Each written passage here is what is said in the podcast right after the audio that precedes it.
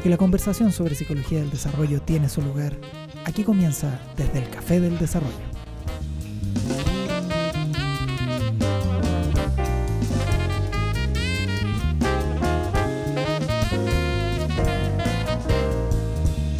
Efectivamente, aquí estamos eh, una vez más, esta vez con eh, semana, con equipo completo luego de, semana de receso, así que con las eh, pilitas puestas para conversar en el Café del Desarrollo sobre eh, nuestro querido y nunca bien ponderado Jean Piaget. Así que a lo que vinimos, muchachos. ¿Cuál va a ser nuestro primer tema sobre la base de lo que los auditores nos han solicitado o algo parecido? Ya, pues ustedes decían que temas, ¿no? llegaron todos silenciosos. Había un tema, los factores del desarrollo. Factores del desarrollo, ya. Los factores del desarrollo, sí. Particularmente parece que había dudas respecto al cuarto, así que podríamos... Este... Quizás pegar una, una repasada rápida a propósito de cuáles son los otros tres. Ajá. A ver, ¿cómo anda la memoria? ya, pues. Eh, ya, pues. La, maduración. La, maduración. la experiencia del físico. La experiencia, sí, y las interacciones, eh, sociales. Y agrega como cuarto la autorregulación. ¿Y hace sentido eso? ¿O qué sentido le da Piaget a esto de que hay un cuarto principio que sea necesario o factor del desarrollo que, y, que tiene que ver esto con, con sus conceptos centrales? Sea, yo creo que quizás para partir es importante entender que también Piaget es biólogo y que él pretendía hacer una teoría biológica del conocimiento, que por eso él también se autodenomina un epistemólogo genético, ¿cierto? Em, y en ese sentido yo creo que es como interesante este cuarto factor en cuanto a que le pone el énfasis a la relación del organismo con el medio. Yo creo que, creo, o sea, de acuerdo. Ahora, lo que sí siempre hay que ser cuidadoso cuando decimos esto rápidamente de que, que, Piaget era biólogo, eh, yo diría, hay dos observaciones. Una que es un detalle cualquiera, que es decir que eh, algunos biógrafos enfatizan que la biología como la entendemos hoy por hoy, la biología contemporánea, eh, es un desarrollo de mediados, digamos, sí, durante el siglo XX. Entonces, Piaget, antes que otra cosa, era eh, eh, se formó en lo que se llamaba la historia natural. Y la historia natural es bien interesante porque tiene un principio bien distinto al de la biología contemporánea que, que incorpora esta noción de los genes, esta idea de la información, el ADN y todo eso. Eh, pero antes la, lógica era una lógica más de clasificación de especies y, de entender la evolución de las especies de una manera que era un, poco distinta. No nos vamos a meter en, eso, insisto, porque eso es un detalle nomás, a propósito de si los biólogos estarían de acuerdo que, era tan biólogo, pero de que sabía de biología y que le gustaba mucho leer de biología y que efectivamente quería hacer una, eh, una teoría biológica del conocimiento, eh, de acuerdo, pero ahora ojo porque a veces mucha gente dice, ah, reduccionismo, claro, entonces Piaget es un reduccionista, biologicista, y, no. Entonces hay que saber explicar un poco eso. ¿Y sabemos? ¡Ah! ¡Oso! ¡Café más cargado, por favor! Yo, creo que es importante eh, considerar la, eh, ¿A qué se refiere con, con lo genético eh, Piaget? O sea, yo en verdad no estoy totalmente seguro, pero, pero podría encarrilearme por ese lado. Que, que Muy bien, que, no, que no se refiere como a los genes, el ADN, lo, o, o quizás no, no en todo momento, eh, sino que se refiere a la, a la génesis de, de cómo se forma el, el desarrollo y, lo al final, o sea, cómo, cómo se, se forman los estados mentales superiores, porque partimos de partimos partimos siendo eh, bebés que, que, no tenemos la experiencia ni, ni la maduración eh, que, que, tenemos después cuando, cuando vamos, a medida que vamos creciendo. Entonces, es como, yo creo que se refiere a, cómo eso, cómo la, la capacidad de, de pensar eh, de forma abstracta, de, eh, es, lo, es, lo, que, cómo se va formando eso y cómo se va desarrollando. Y en, y en ese contexto tú, tú decís, el, la, ahí es, digamos, para explicar eso serían los, estos cuatro factores. Eh, sí, yo creo que se, se, puede, puede, ser, puede ser eso, puede entenderse así. También en, en, esa línea yo creo que algo que ayuda a entender que no es un reduccionista es también su noción de maduración. Porque si pensamos solamente en biología podríamos tender a creer que él establecería como un factor del desarrollo como predominante la maduración biológica. Y podemos ver que Piaget presenta la maduración como una especie de base eh, que, que necesita otras cosas también para poder actualizarse. Entonces vemos cómo estos cuatro factores son los que van a ir determinando el crecimiento, el aprendizaje y el desarrollo humano. ¿Pero es idea mía o, el, o, o, Piaget dice en estos textos que leímos eh, que, ok, sí hay maduración, sí hay experiencia del mundo físico y sí hay interacciones sociales, pero ninguno de estos tres por sí mismo y ni siquiera los tres juntos logran explicar el desarrollo y en ese sentido hace el desarrollo humano y en ese sentido hace falta este cuarto factor de autorregulación que digámoslo a la pasada porque no siempre está dicho tan explícitamente eh, está ligado o está, está articulado con el concepto de equilibración ¿eh? cuando decimos cuando Piaget dice equilibración lo está pensando como un principio de autorregulación entonces ¿por qué eh, o en qué sentido esta autorregulación es necesaria, eh, porque te habían repetir a Piaget, pero ¿por qué? ¿Cuál es el argumento? Yo creo que ahí en el fondo empieza a ser importante entonces los procesos de desequilibración y la asimilación y la acomodación y cómo las progresivas acercaciones del organismo con el medio y los nuevos elementos que el medio le va presentando van generando que el organismo tenga que complejizar su estructura. Y entonces ahí también está el énfasis que Piaget le pone al, al, individuo en relación con el ambiente. Y por ejemplo, el ejemplo que él habla de la escolaridad, de que uno podría entender que solo por los procesos de socialización, por ejemplo, de que bastarían, pero que no, porque el niño también tiene que tener un proceso activo de aprendizaje. Entonces ahí como también se ve lo central que es su teoría, esta formación dialéctica entre asimilación y acomodación. No sé qué opinan los demás. Los contertulios. Eh, yo, yo quería... ah, yo... Dale, dale, No, solamente quería acotar que, que, en esa misma línea me gusta mucho una frase que, que tiene Piaget en su texto de que el conocimiento en el fondo no radica como ni en el objeto ni en el sujeto, sino como en la interacción, en ese interactuar entre, entre ambos. Y la quería rescatar porque me parece que es, eh, es bien ilustradora, por así decirlo, eh, y me gusta. Eso, Dale María Rosa.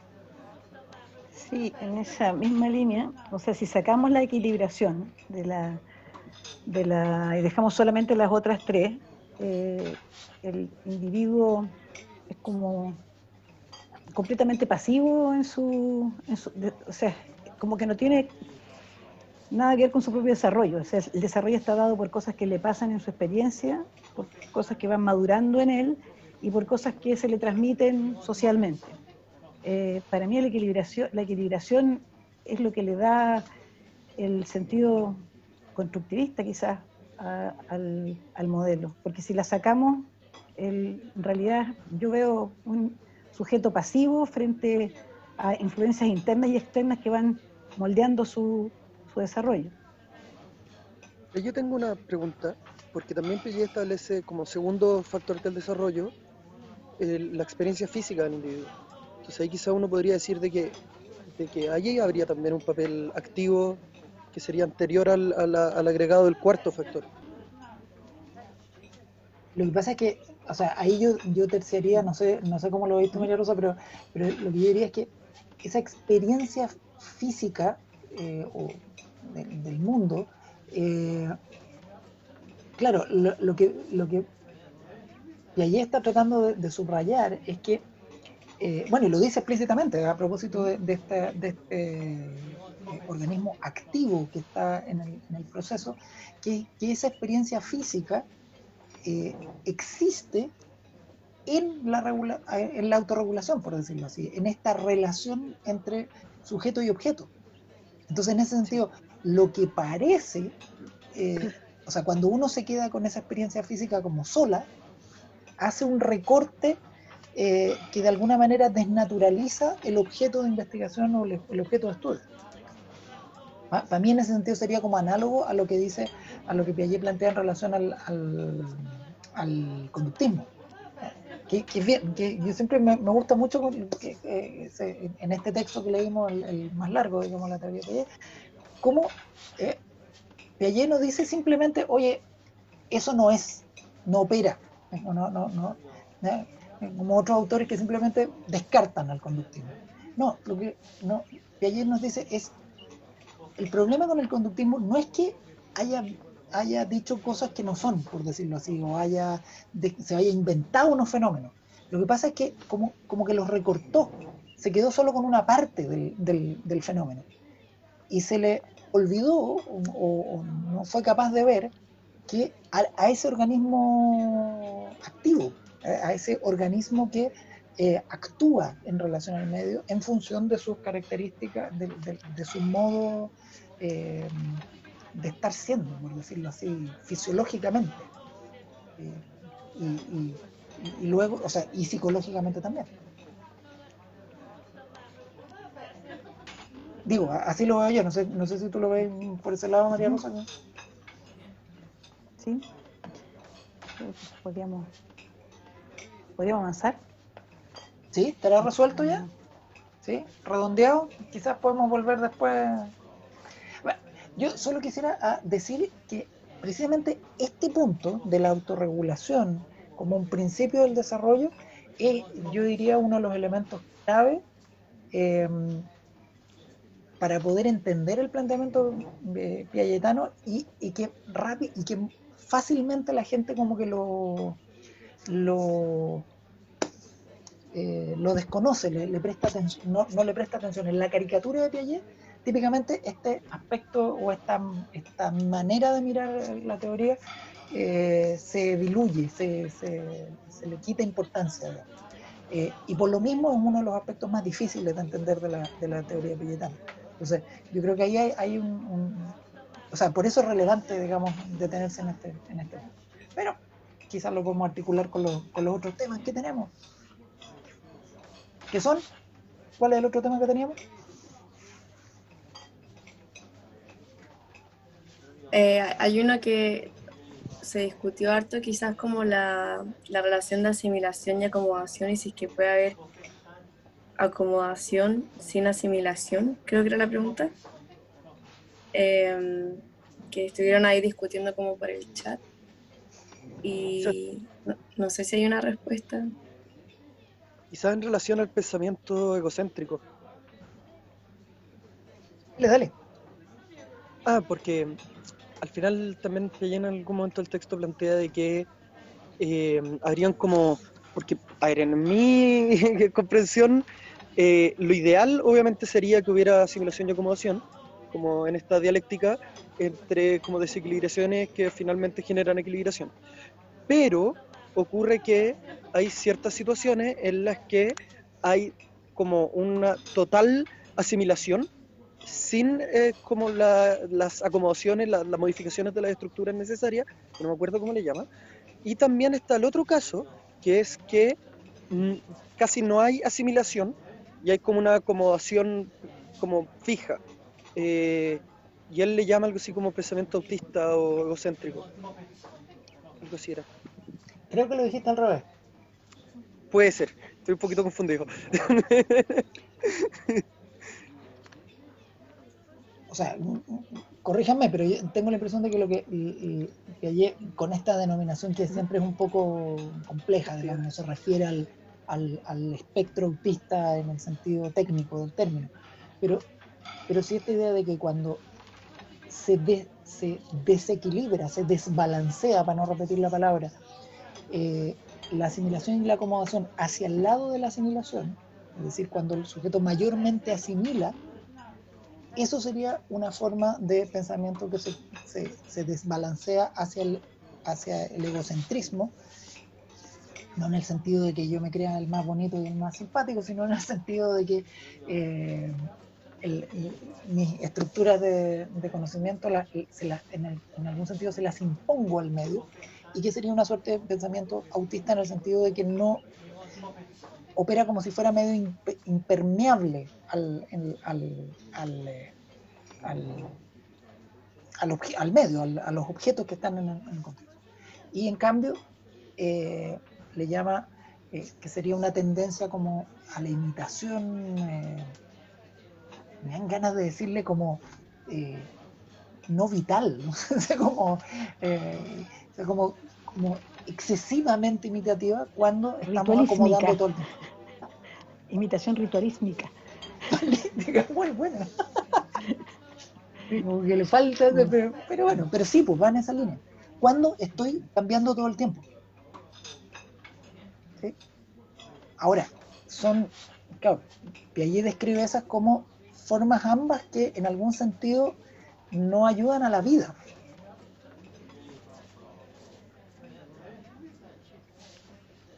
¿Sí? ¿No? Más o menos. La gente mueve la cabeza, pero no nos ven cuando...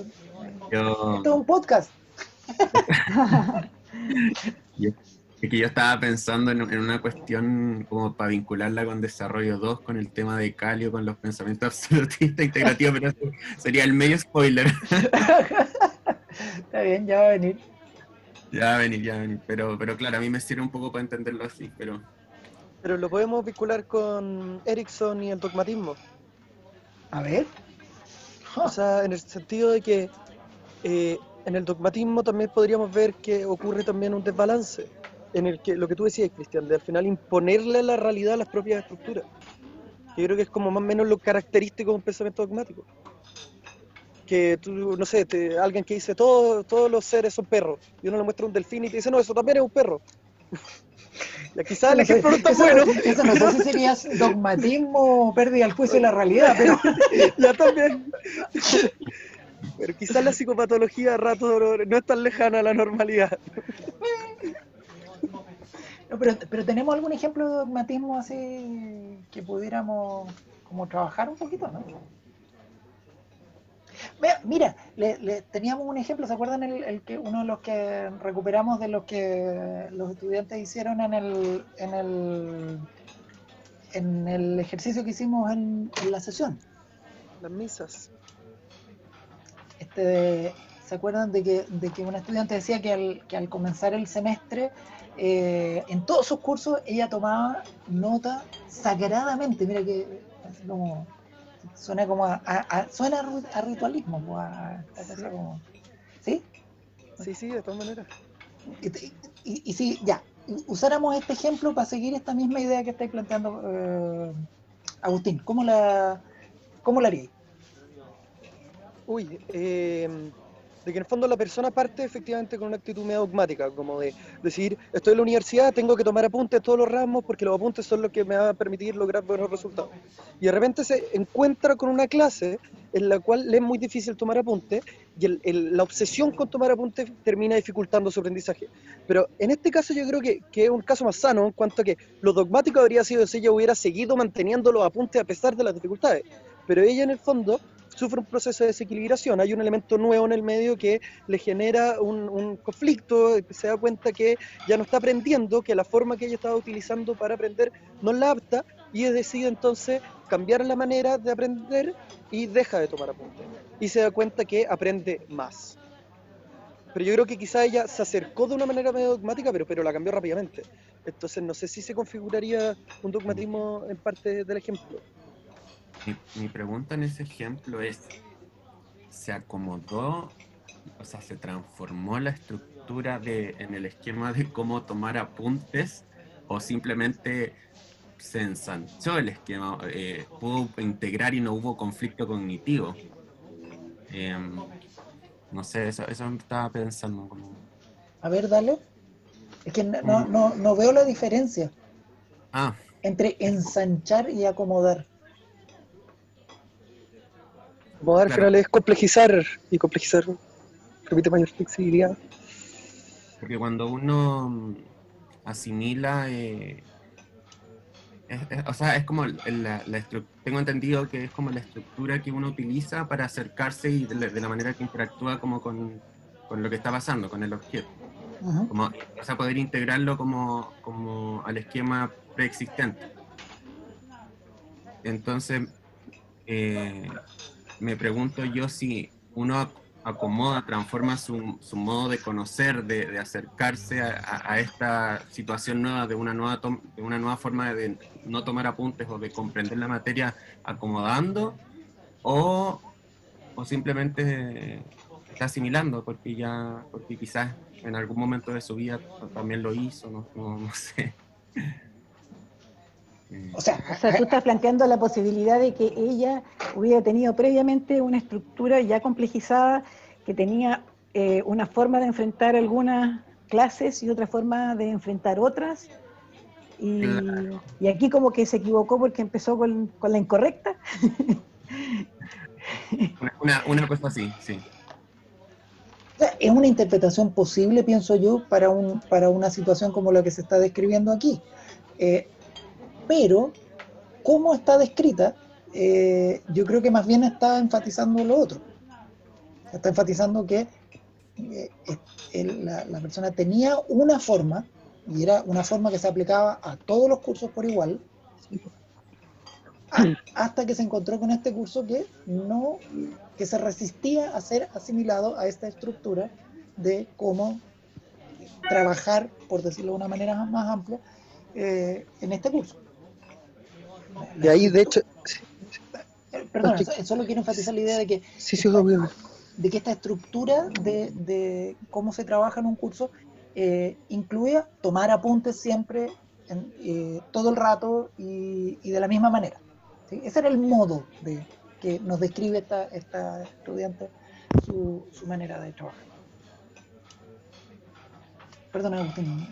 Ah, no, sí, yo simplemente para aclarar, y porque también nosotros lo estamos mirando en la pantalla, pero nuestros auditores no lo ven, el ejemplo dice, al principio del semestre tomaba apuntes en todos mis ramos por costumbre, pero me encontré con un ramo en específico en el que me costaba tomar apuntes. Y eso genera el, como el proceso de desarrollo, ese, ese, ese conflicto, ese problema con el que esa persona se enfrenta.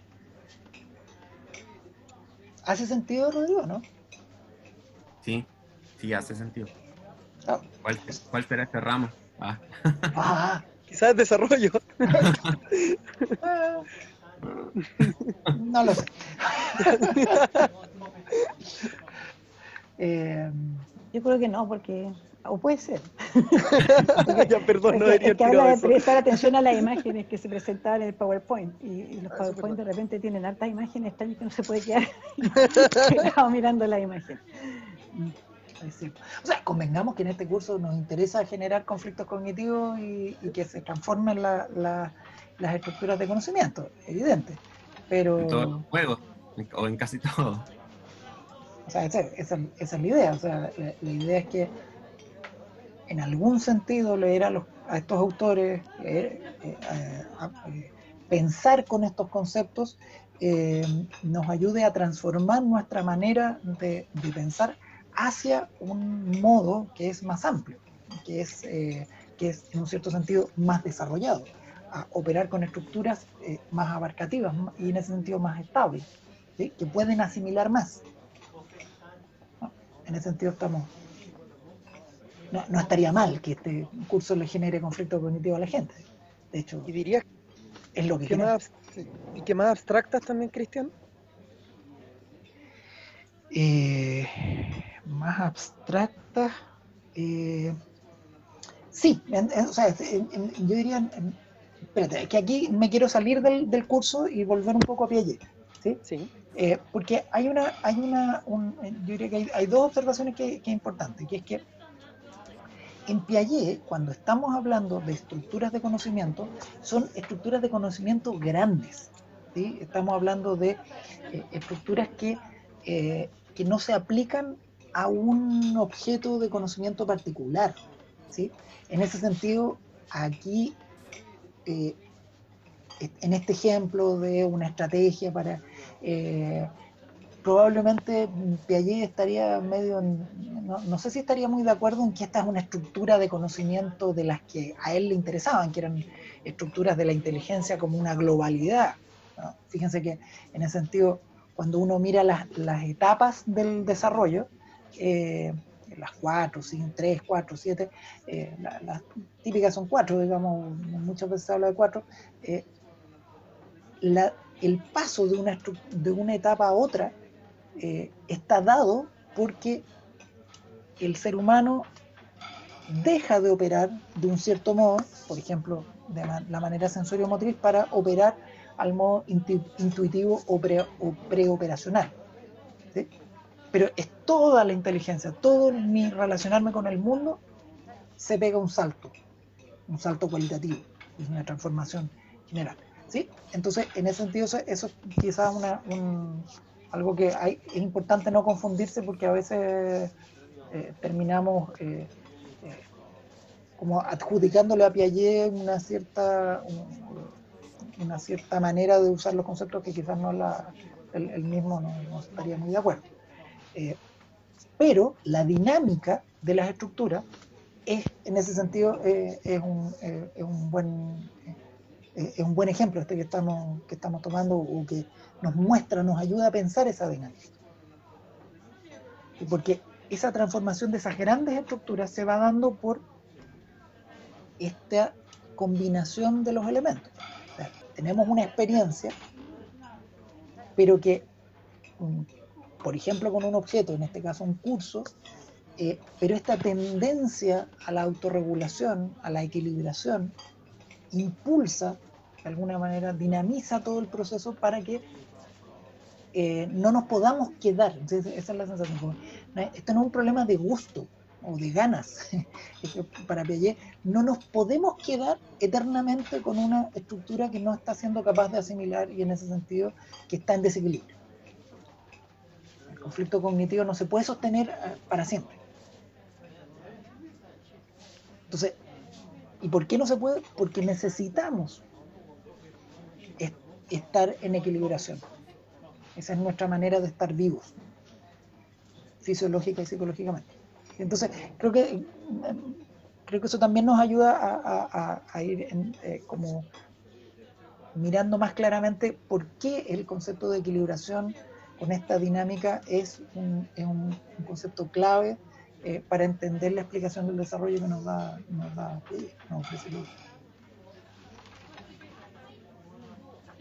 ¿Sí? Sí. Y en ese sentido, la, el, desarrollo estaría dado por la complejización de la estructura? ¿Eso como que sería el desarrollo en Piaget? Sí, yo diría que, yo lo diría así, no sé, ¿qué dice el rato? Según yo, como que en alguna parte me acuerdo que es como que no hay una madura, no es como que la maduración sea progresiva, sino que es como una constante construcción, eh, una constante construcción y como que con eso no es como evolutivo, sino que es como más personal, creo. Ahí no, te, o sea, no, no, no, sé si te entendí la distinción entre evolutivo y personal aquí. No, no, pero me refiero a que ambas, asimilación y acomodación, como que ambas aseguran como cierta integridad y como funcionamiento. Esto que veíamos antes de mm, el, el ¿cómo era? La postura egocéntrica cuando una se da más que la otra, cuando una se da igual que la otra, yo creo que como que en el equilibrio de ambas se da como cierta eh, aseguración de la continuidad en el fondo y como de, de, una integración en cuanto como a las construcciones que tenemos de la realidad, de esta experiencia física, eh, la interacción social. No sé qué opinan de esto gente pone cara de, estoy pensando.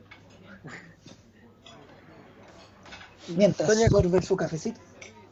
Con lo de la evolución te referías como a la diferencia que hacíamos entre lo filogenético y lo ontogenético. ¿Es alguna duda que, que salió? Em, no sé si la queremos tomar al final. No, pero al menos quedémonos en la, en la dimensión ontogenética,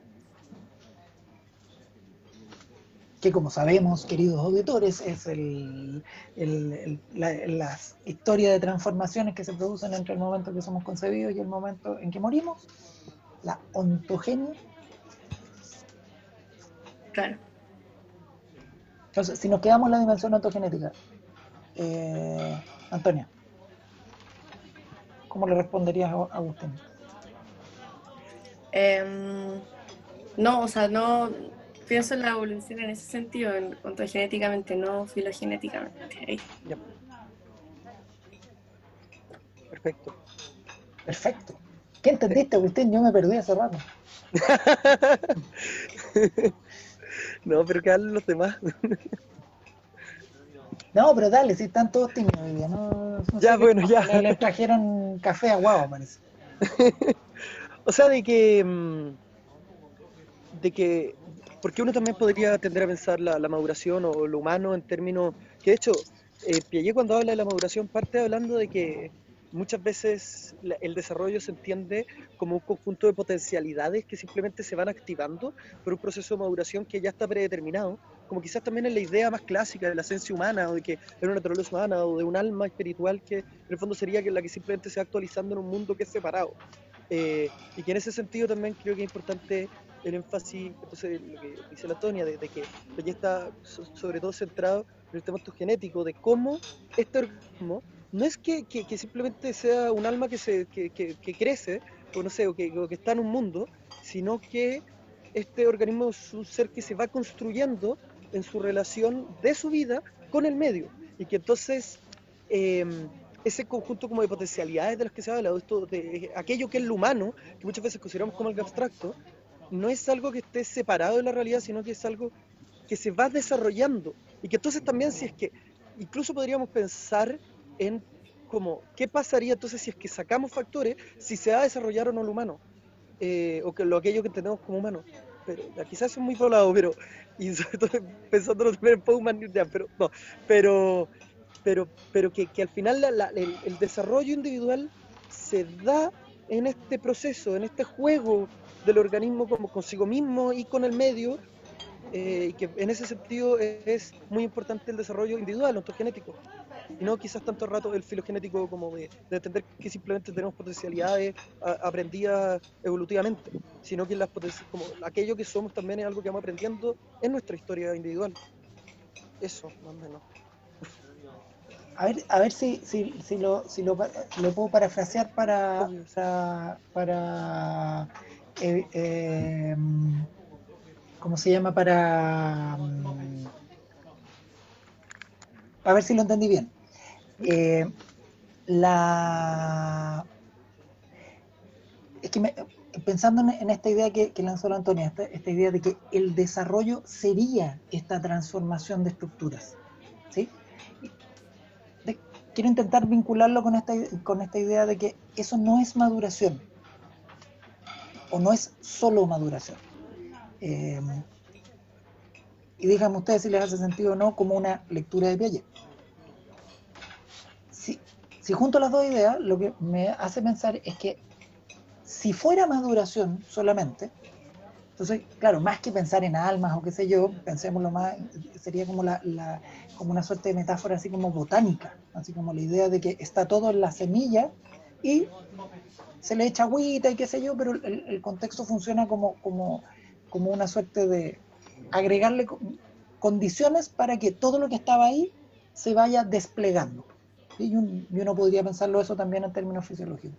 Y en cambio, si te entendí bien, eh, Agustín, tú estás afirmando que Piaget lo que sostiene es que no se trata de semillas, sino se trata de, no, está las, las, no sé, pues las operaciones formales, eh, la, forma de pensar con lógica, no están de algún modo intrincados, como dobladas sobre sí mismas, no sé cómo decirlo, no están como en, en la misma semilla. Chiquitito, claro, no están, no, están como en chiquitito. No, no están. Las operaciones formales son un producto del desarrollo, es algo nuevo que aparece en la ontogenia de un individuo y aparece como producto de, la, de este proceso de construcción eh, que se da, eh, digamos que, que, que tiene que ver con la vida y que tiene que ver con este estar permanentemente en equilibración entre el organismo y el medio. Entonces, ese proceso de eh, equilibración permanente toma una forma o va tomando una, una, secuencia en la cual van apareciendo, van surgiendo estos, eh, estas estructuras nuevas, por ejemplo, la más avanzada que nos describió ayer, esta, estas operaciones formales, por transformación de estas estructuras previas, que eran formas también de interaccionar entre eh, sujeto y objeto. Entonces, en ese sentido, efectivamente, el desarrollo que de la, cognitivo que nos describe Piaget sería este proceso de transformación progresiva de estructura eh, regida por esta lógica de la autorregulación o equilibración. Sí, creo eso mismo y creo que en ese sentido Piaget consideraría que Tarzán es una aberración. Esta idea de que un niño que cae en la selva pasa a ser como el rey de los monos ¿no? y que desarrolla lenguaje y todo así porque sí, no. Tarzán probablemente quizás sería más parecido a un mono que un humano. Perdón lo controvertido que puede sonar eso, pero, pero yo creo que es un poco así. O sea, probablemente Tarzán no va a desarrollar lenguaje, no va a desarrollar inteligencia abstracta, eh, iba a ser un niño con problemas. no, no el héroe de una película, o sea, los iluministas eran unos descarados.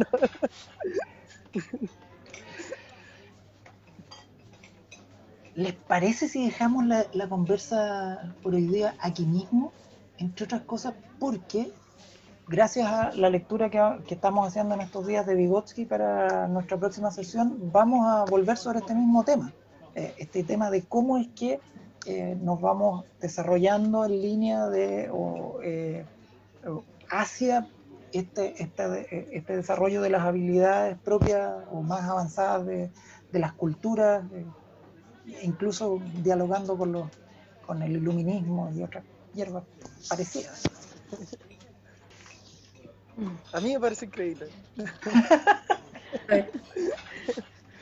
Ya, gente. Vamos a, vamos a, analizar de nuevo a Tarzán después con Vygotsky. Desde Piaget. no, desde Vygotsky. Desde Vygotsky. Es verdad, desde Vygotsky aún más interesante. ya, pues, se nos fue el café de esta, de esta semana. Eh, nos vemos la próxima. Ahora estamos, estamos pagados, así que nosotros invitamos. Sí. Buena. Elegante. Mozo, paga Rodrigo. Chao. Chao, que estén bien. Chao. Chao, que vaya bien.